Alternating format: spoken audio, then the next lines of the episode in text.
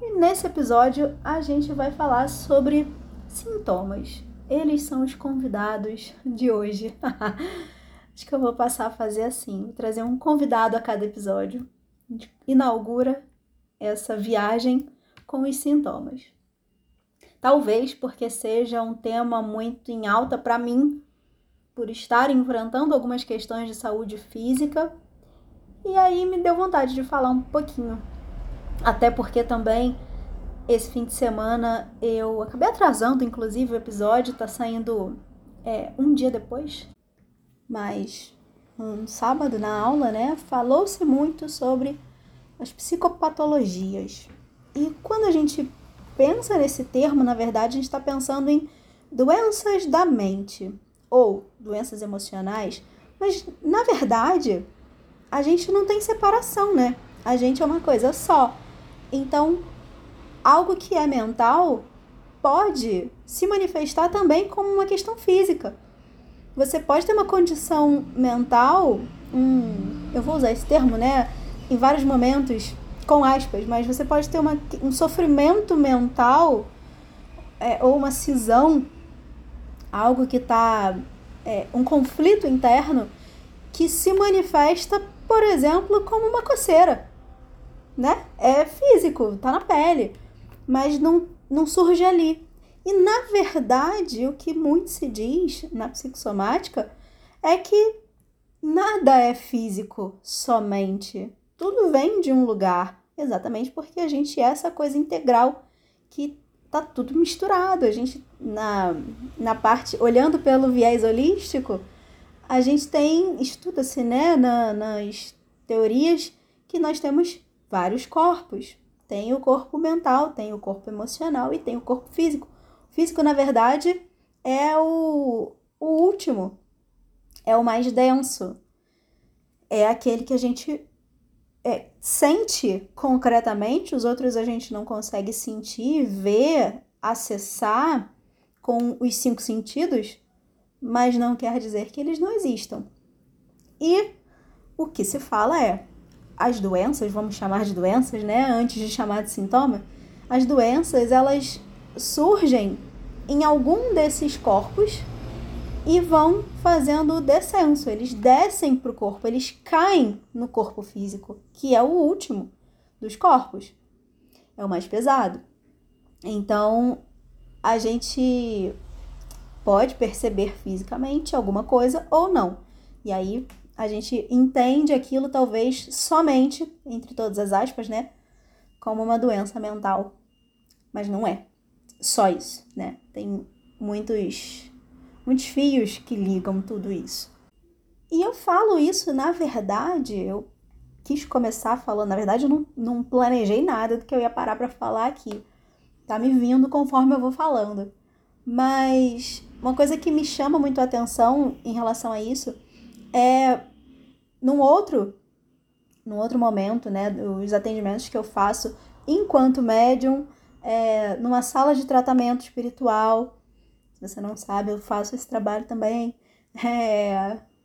Lá, as queixas que surgem sempre. Até tem alguém com quadro de depressão, alguém com quadro de ansiedade, mas a maioria dos casos, e até tem muito na verdade, mas a maioria dos casos é físico. É gastrite, é artrite, é problema nos rins, é circulatório, é, tem de tudo. Câncer, né? São doenças que tem também aos montes, em, nos mais variados lugares. E uh, a queixa, normalmente, acho que esse é um ponto que, que talvez seja o meu ponto de partida. Porque foi, na verdade, o meu ponto de partida. A gente muitas vezes só procura a cura ou pelo menos a ajuda, a gente muitas muitas pessoas muitas vezes só param para olhar para si de fato, de verdade, sai do piloto automático da vida de sequer ter consciência do próprio corpo, das próprias necessidades físicas num momento de doença.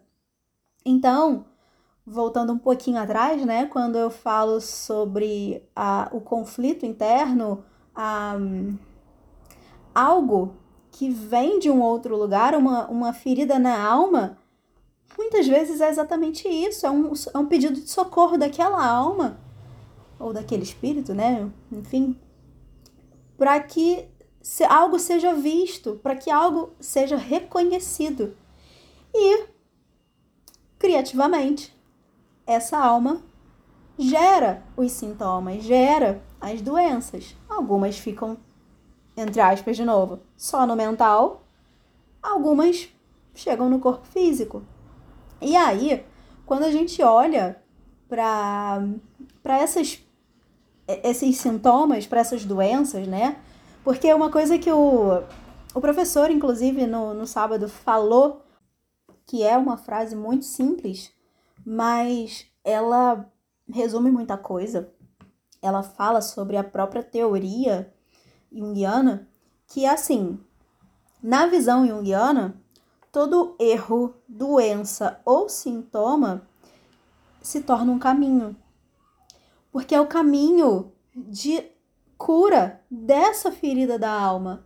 Então, a gente passa a olhar tudo isso, sejam os erros cometidos na vida, sejam as doenças em si, das mais simples às mais complexas e até fatais, assim como qualquer sintoma que se expressa, seja uma coceira ou um quadro de transtorno mental, de crise absurda, tudo isso é uma manifestação dessa alma para mostrar alguma coisa, para que algo seja visto, identificado, reconhecido e integrado. Por quê? Para Jung e para nós jungianos, né? É, sempre, ou pelo menos teoricamente, na maioria das vezes, quando esse conflito que está sendo expresso através do sintoma, quando essa questão que quer ser vista, que precisa ser integrada, ela de fato é vista, reconhecida, integrada, ela para de se manifestar. Então, em teoria, pelo menos, não posso afirmar categoricamente que vai ser assim sempre, né? Mas, em, pelo menos em teoria, aquilo para de existir, ou seja, o sintoma some, a doença regride. Não vou falar que a cura se dá, porque a gente não pode falar em cura, né? não posso, mais uma vez, é, constatar isso e afirmar categoricamente mas existe uma tendência, é o que a gente chama de caminho de cura. A gente se coloca nesse caminho, ou seja, em oposição, a gente está saindo do caminho da doença, pelo menos. Agora, eu sei, e eu vou falar isso agora, nesse momento, como alguém que está no processo. Então, eu, eu tô no meu lugar de fala. É, eu sei que, eu, que falar é muito fácil. Viver uma doença, viver um sintoma, viver uma questão que, inclusive, é, é difícil de ser diagnosticado, é muito complicado. Você fica. É, quase que uma, a sensação é de estar à deriva, sem saber o que fazer, sem saber como sair daquele lugar. E aproveitando isso, inclusive, é, muitas vezes, muitas doenças, é, Cada ser humano é único. Por mais que a gente se identifique com grupos, né? A gente é nós somos seres coletivos, comunitários. A gente só existe até hoje por existir em comunidade, mas na real cada alma é única. Então, a gente muitas vezes, quer dizer, na maioria das vezes, Cada pessoa vai manifestar um, uma doença, um sintoma de um jeito muito específico. E a grande tendência. Não estou tacando pedra em ninguém, por favor. Eu estou falando, como eu disse, do meu lugar de fala, entre aspas, de doente, de alguém que está em busca de uma cura, está no meio do processo.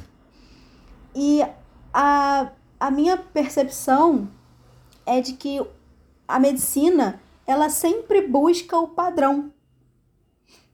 E, inclusive, né, foi, isso foi muito discutido também nessa aula sobre é, o, o CID, né, quando a pessoa tem que se encaixar no, no, na definição da doença. Ou é ou não é. Para medicina é isso. Só que a gente não é assim, a gente não é preto no branco, a gente é variação, a gente é, é intensidade diferente, cada um de um jeito. Então, holisticamente falando, cada pessoa vai ter uma forma muito específica de tratamento, de cuidado daquilo que está se manifestando. Essa, inclusive, é a grande proposta do, da teoria junguiana, que é a gente não vai pegar um remédio genérico, a gente não vai pegar um protocolo de tratamento, claro que isso precisa ser feito, né? A medicina ela, ela precisa existir, é, tra trabalhar em paralelo a toda a parte psicológica. Mas ficar só no remédio e no protocolo de tratamento, muitas vezes é inútil. Não traz o, a cura de fato, se a gente buscar esse termo, né? Buscar a cura. Muitas vezes, um remédio ele vai agir tipo colocar band-aid no braço quebrado, sabe? Ele vai ficar ali, ele vai agir, ele vai atuar naquela questão, mas tratar mesmo, nem sempre. E por isso, eu tô aqui falando como leiga, né, na, na no campo da medicina, mas muitas vezes a, a questão, a doença, enfim, volta depois de um tempo. Então significa que possivelmente aquilo não foi realmente tratado, foi feito um paliativo. E a proposta da, da, da teoria junguiana é a gente olha para esse sintoma, para essa doença, como eu disse antes, como o professor disse, como Jung diz, como um caminho. A gente precisa olhar especificamente, exclusivamente para aquela pessoa, para o que o inconsciente daquela pessoa está trazendo, a manifestação daquele inconsciente para entender que caminho é esse? O caminho da integração, de dar espaço para isso que está, digamos que, se debatendo dentro daquela pessoa para ser visto e reconhecido. Então, cada caminho vai ser único, porque cada ser é único, porque cada inconsciente pessoal é único. Cada um tem a sua história, cada um tem a sua configuração e forma de agir e de sentir e de pensar, né? E é por isso que a gente busca os símbolos, os símbolos daquela pessoa. A gente busca entender, seja através dos sonhos, da própria é, descrição, né, do, da própria conversa sobre os sintomas, sobre a doença. São várias formas. Pode ser através de arte terapia, de técnicas né, de arte terapia, e várias formas da gente acessar essas informações e depois pegar isso e usar como medicina são as medicinas da alma, para curar a ferida da alma. E isso vai acontecer dentro do espaço terapêutico, isso precisa acontecer dentro desse espaço. É, o vaso alquímico é o lugar sagrado para a cura se dar. Eu volto e meia falo isso, talvez eu nem explique direito o que quer dizer, e nem sei se eu vou conseguir fazer isso aqui, mas nas leituras no, no canal, de vez em quando eu falo, é como se fosse o útero materno ali dentro é um, o vaso alquímico ele é hermético, ele é fechado, precisa ser. O processo de cura, o processo de criação, assim como o processo de gestação, ele precisa ser feito é, no escuro, digamos assim, fora da, da, da vista dos outros, do mundo. Então, ali dentro daquela barriga, né, se a gente for pensar na, na gravidez, no processo gestacional, ali dentro aquela criança está sendo gerada, você não está vendo. O momento em que o braço foi completamente construído e tem dedo e agora tem unha, você não sabe. E, claro, hoje em dia a gente está vendo, eu tô aqui falando mais ou menos simbolicamente, né? Hoje em dia a gente tem aparelhos que conseguem enxergar dentro. A gente, inclusive, se beneficia disso, porque dá para identificar alguma malformação, alguma necessidade específica que possa vir a ser corrigida, né? É, e aí esse termo também não sei se é o, o melhor a ser empregado aqui nesse espaço, porque quem disse que aquele ser precisa de correção, né? O que é cura e o que é problema e o que é doença, mas enfim, se a gente for pensar no na composição de um ser humano perfeito, um corpo perfeito, né? Com tudo no lugar que a gente tem de molde, né? Dois braços, duas mãos, cinco dedos em cada um, enfim, essa configuração. Você consegue olhar através da, dos aparelhos, da ultrassom e tudo mais, e ver se tem alguma coisa faltando. Mas, na teoria, esse aparelho ele é recente. Quando a gente fala de, de simbolismo, quando a gente fala de arquétipo, a gente está falando de uma construção arcaica. É de algo de milhões e milhões de anos atrás, desde o início dos primórdios. É ancestral, é muito anterior a um aparelho de ultrassonografia. Então a gente está falando de um processo que acontecia no escuro. Ninguém vivia dentro daquela barriga, aquela criança sendo gerada. E aí você só descobria no momento do parto. Quando nascia, você via, saiu 100% com tudo no lugar ou não. E esse é o processo terapêutico. Dentro desse vaso alquímico hermético, dentro desse útero, aquela nova versão daquela pessoa que está ali em processo de desconstrução, em busca de uma reintegração de algo para se transformar, para se curar, esse processo gestacional, ele precisa acontecer nesse espaço sagrado e tem o tempo de duração necessário. Nem sempre. Aí voltando um pouco lá para o início do áudio.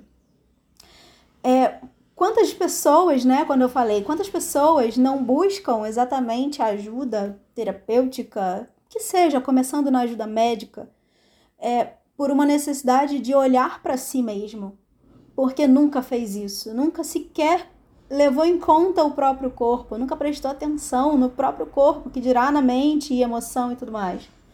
É, falando de mim, acho que eu falei isso lá exatamente nesse pedaço, quando eu fui, comecei a, quando eu entrei no mundo holístico, quando eu descobri as práticas holísticas, não tem muito tempo, foi lá em 2018, antes, na verdade, né? Mas quando eu entrei de fato, quando eu comecei, quando eu fiz a primeira formação foi em 2019, é, por uma necessidade. Necessidade física concreta de uma questão de doença. É, que assim como está se manifestando agora, num outro lugar, era uma coisa que meio que não tinha muito jeito. Você vai, faz tratamento, faz cirurgia, faz isso, faz aquilo e nada funciona. Não é possível que seja só físico, porque se fosse só físico e só uma questão é, medicinal, é, no sentido de protocolo de abordagem e remédio, ou intervenção cirúrgica, se fosse só isso, seria resolvido. No caso atual, diferente de lá atrás, no meu caso atual, sequer existe um diagnóstico de fato é, confirmado. É assim, pode ser isso. Então a gente vai tratar como se fosse, mas isso, é, esses exames aí não apontam exatamente. E aí? E se eu estiver tratando uma, uma coisa, porque remédios, a gente não pode esquecer que remédio é droga. Até inclusive voltando à aula, exatamente foi, foi dito em algum momento, é, o professor falou isso, a diferença de remédio, medicamento e droga. É tudo a mesma coisa. Depende do, de como que ele está agindo naquela pessoa. Então, e se eu só estiver me drogando? Não está de fato agindo. Eu me lembro é, que em algum momento, não vou saber dizer quais é, qual o contexto, mas eu me lembro de alguém falando uma vez, é, um dos professores, na verdade, sobre os remédios, por exemplo, para crise de ansiedade ou remédio antidepressivo, por exemplo. É, eles são, eles funcionam, a, a função desses remédios, a gente acha que é para curar mas não é. Eu vou até usar. Depois eu trago esse exemplo. Ele, na verdade, ele, o remédio ele vai funcionar como uma janela de oportunidade para você intervir naquela psique, naquela mente, para que a, o remédio contribua para uma reorganização, entre aspas, talvez, não sei se é o melhor termo, mas enfim, é mais funcional, para que aquele indivíduo volte a ser um indivíduo funcional, porque naquele momento, enquanto no quadro da doença, ele não está sendo. É, eu conheço pessoas que, pelo menos uma pessoa que falou, trouxe essa informação, e eu vou usar aqui não para falar sobre a pessoa, mas como um grande exemplo. A pessoa falou que antes de, de fazer determinada é, coisa lá na obrigação na vida, ela sempre toma meio Rivotril para poder é, lidar ali com a situação. Essa fala, ela deixa muito claro que essa pessoa, ela não está em crise. Se a gente for considerar a crise aquele momento em que é tomado e, e a pessoa para de, de tem prejuízo, né, um das, uma das características. Tem prejuízo no funcionamento social. Não é o caso. Ela só está se precavendo. Eu vou tomar aqui porque eu sei que vai, vai ser melhor. Eu vou, eu vou funcionar melhor. Então, é, é essa pessoa que, que faz isso, ela tá tomando uma droga. Para poder, como um álcool, por exemplo, como uma droga de fato, né? Ela tá ali é, se alimentando daquilo, daquela substância, para poder ou agir ou deixar de agir de determinada forma ela não está usando isso como uma, um regulador para poder olhar para si. Ela, na verdade, está fugindo de olhar para si. Por isso, ela toma o remédio. Ou, posso até não falar dessa pessoa especificamente, a gente pode é, generalizar e falar, por isso as pessoas bebem. Bebem para fazer Pra, é, uns dizem que é para relaxar, outros dizem que é porque só assim conseguem lidar com uma questão social ali, um, um evento ou qualquer coisa do tipo. E aí, né, a gente tem várias, vários problemas que se desencadeiam a partir disso. Então, é exatamente para fugir de si que a pessoa usa desses recursos, não para olhar para si, mas o grande benefício de todo medicamento, de toda abordagem alopática, né? Para cuidar, olhar para uma doença, para um sintoma, é usar aquilo como uma oportunidade de vamos regular esse sistema.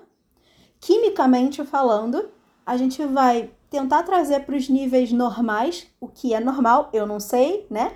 porque, enfim, quem define o que é normal ou não, né? Não sabemos, mas tô passando por cima, fechando os olhos para tudo isso e pensando, vamos regular esse sistema, colocar nos níveis normais de funcionamento, pelo menos o que é padronizado e socialmente aceito e coletivamente aceito, para essa pessoa voltar a funcionar.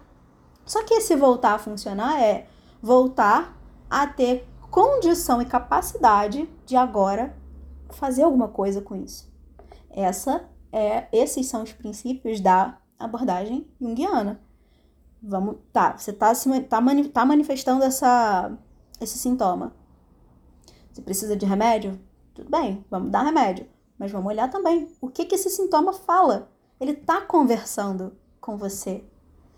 E vou repetir o que eu falei antes.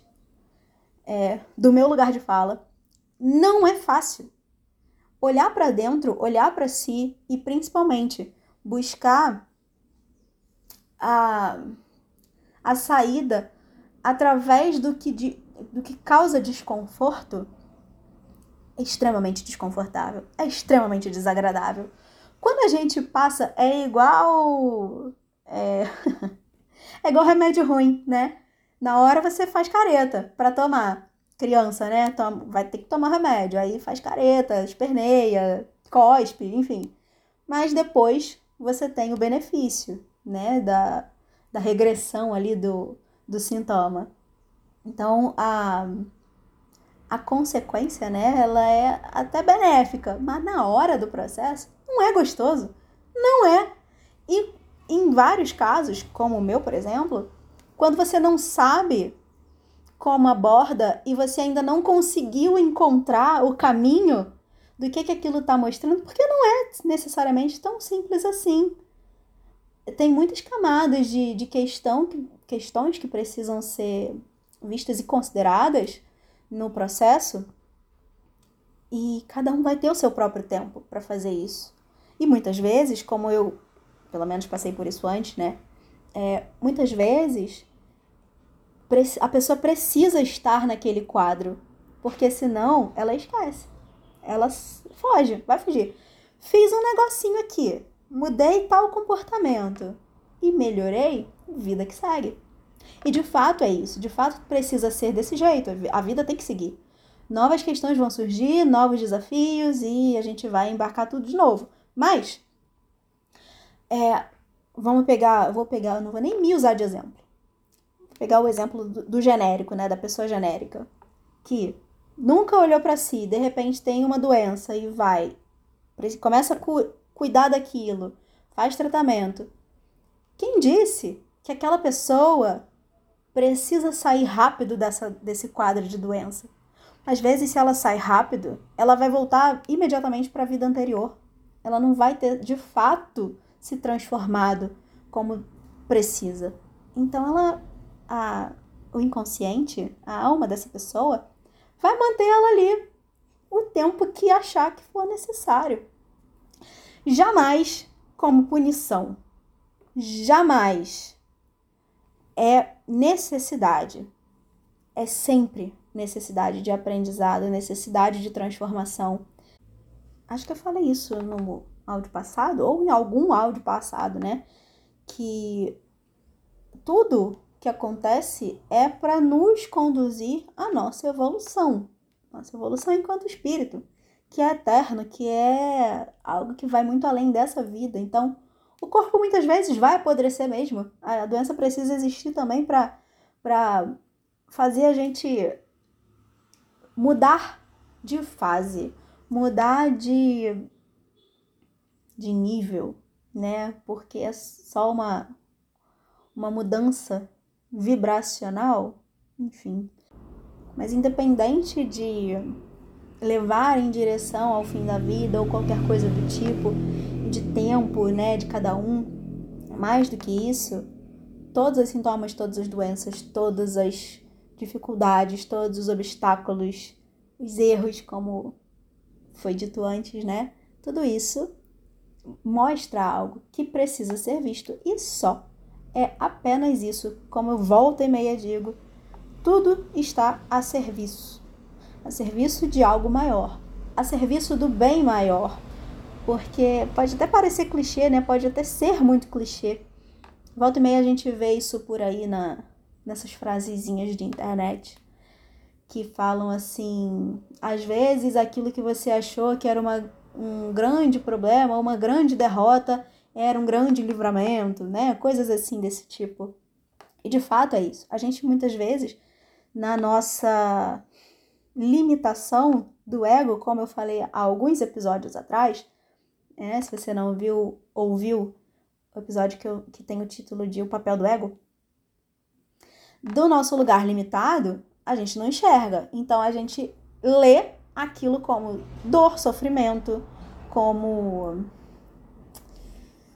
algo que nos ataca, como algo que acontece, que pune, que fere, que prejudica, causa prejuízo na gente, no nosso caminho, quando na verdade, talvez, né, se for possível, se tiver o nosso alcance, com o tempo a gente consegue compreender que na verdade era o contrário disso tudo. Que na verdade foi um, uma grande benção aquela perda, aquela dor, aquele sofrimento, porque se transformou em algo muito melhor. E qual a grande chave aqui?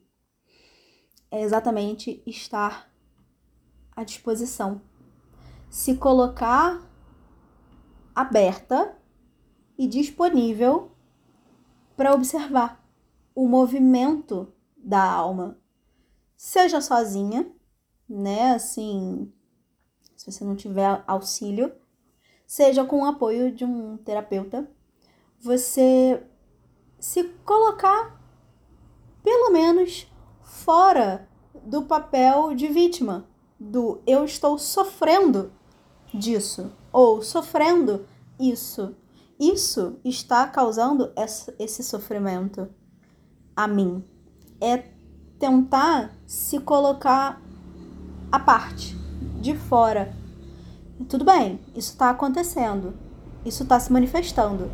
Eu gosto muito de lembrar sempre, e sempre que eu, que eu posso eu falo para as pessoas, então eu vou falar aqui. É, também tirar do vocabulário o eu tenho. Ah, eu adoro falar isso. Eu tenho gastrite, eu tenho depressão, eu tenho ansiedade, eu não tenho nada, cara, não queira ter nada desse tipo. Você não tá querendo cuidar disso que tá se manifestando? Então, por que, que você tá dizendo que tem? Não, não tenha. Isso tá, tá se manifestando, isso tá aqui. Isso eu tô sentindo. Eu tô sentindo é bom também, né? É, acho que é uma, uma boa alternativa por eu tenho. Mas quando a gente tem, quando a gente fala, aí a gente, né, na, nessa teoria, tudo quer dizer alguma coisa.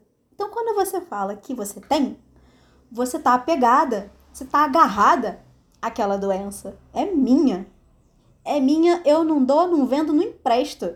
Não quero, inconscientemente, não quero me desfazer dela, ela é importante para mim. Ela é minha.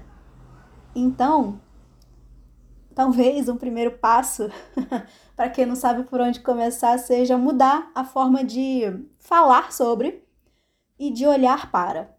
Não tenha, você pode sentir, mas não queira ter. E começar a não olhar para isso como algo que está realmente te causando prejuízo. Pode não ser só prejuízo, então se pode, pelo menos a gente se mantém numa postura mais neutra não de sofredor, não de vítima, mas de alguém que está observando algo que está acontecendo. Às vezes, isso já ajuda a te descolar um pouco, né? Quando você pensa num eu tenho, eu possuo, você tá perto, tá agarrado, tá, tá ali coladinho no coração. Quando você tá observando, você tá mais distanciado. E desse lugar mais distante, a gente consegue enxergar melhor com mais clareza do que completamente envolvida e mergulhada no problema. Então, uma postura é essa: é a prontidão de querer, é o desapego de não ter nem certeza de nada, nem certeza se você tem e sente mesmo isso, que às vezes é uma criação da mente. E se colocar à distância para observar como que aquilo vai correr, como que aquilo vai fluir e principalmente o que que aquilo está mostrando nas entrelinhas. Para isso, talvez seja mais difícil e aí fica sempre a grande dica: busque ajuda terapêutica para fazer isso, para ter esse olhar. Porque o terapeuta é simplesmente alguém que consegue olhar de fora, de fora do problema. Aquela pessoa pode ter a vida mais difícil que for. Pode estar tá cheia de problemas, cheia de, de doença, pode estar tá, assim nas últimas. Inclusive a gente tem aí o mito de Kiron, né? O curador ferido só pode curar quem já quem tem ou já teve a ferida, mas aquela pessoa, aquele terapeuta, aquele aquela pessoa que está ali à sua frente, ela não sente o que você sente. Porque esse, esse sentimento, essas sensações, esses pensamentos, essas emoções são só suas. Então aquela pessoa vai conseguir olhar de fora, olhar distante, porém com as ferramentas disponíveis e possíveis para te ajudar a você olhar e ressignificar isso que você, naquele momento, está manifestando ou está sentindo. E é isso, falei um monte, ficou um episódio com pelo menos uns 15 minutos a mais do que eu gostaria. E eu nem falei tudo que eu queria. Eu queria entrar aqui nos chakras. Vai ficar para um próximo episódio. Seguiremos falando sobre as, os sintomas, as doenças, a psicossomática, a energia, o fluxo energético, né? Porque quando a gente fala dessa ferida da alma, a gente está mudando o fluxo energético, então ele vem, ele, ele flui através dos nossos corpos de um jeito diferente, e aí isso vai cada vez mais ampliando esses sintomas, enfim. É, vamos seguir refletindo sobre e buscando talvez como que faz para harmonizar tudo isso, né? Buscar um lugar de mais harmonia. Espero que você tenha uma ótima semana e nos falamos no próximo episódio.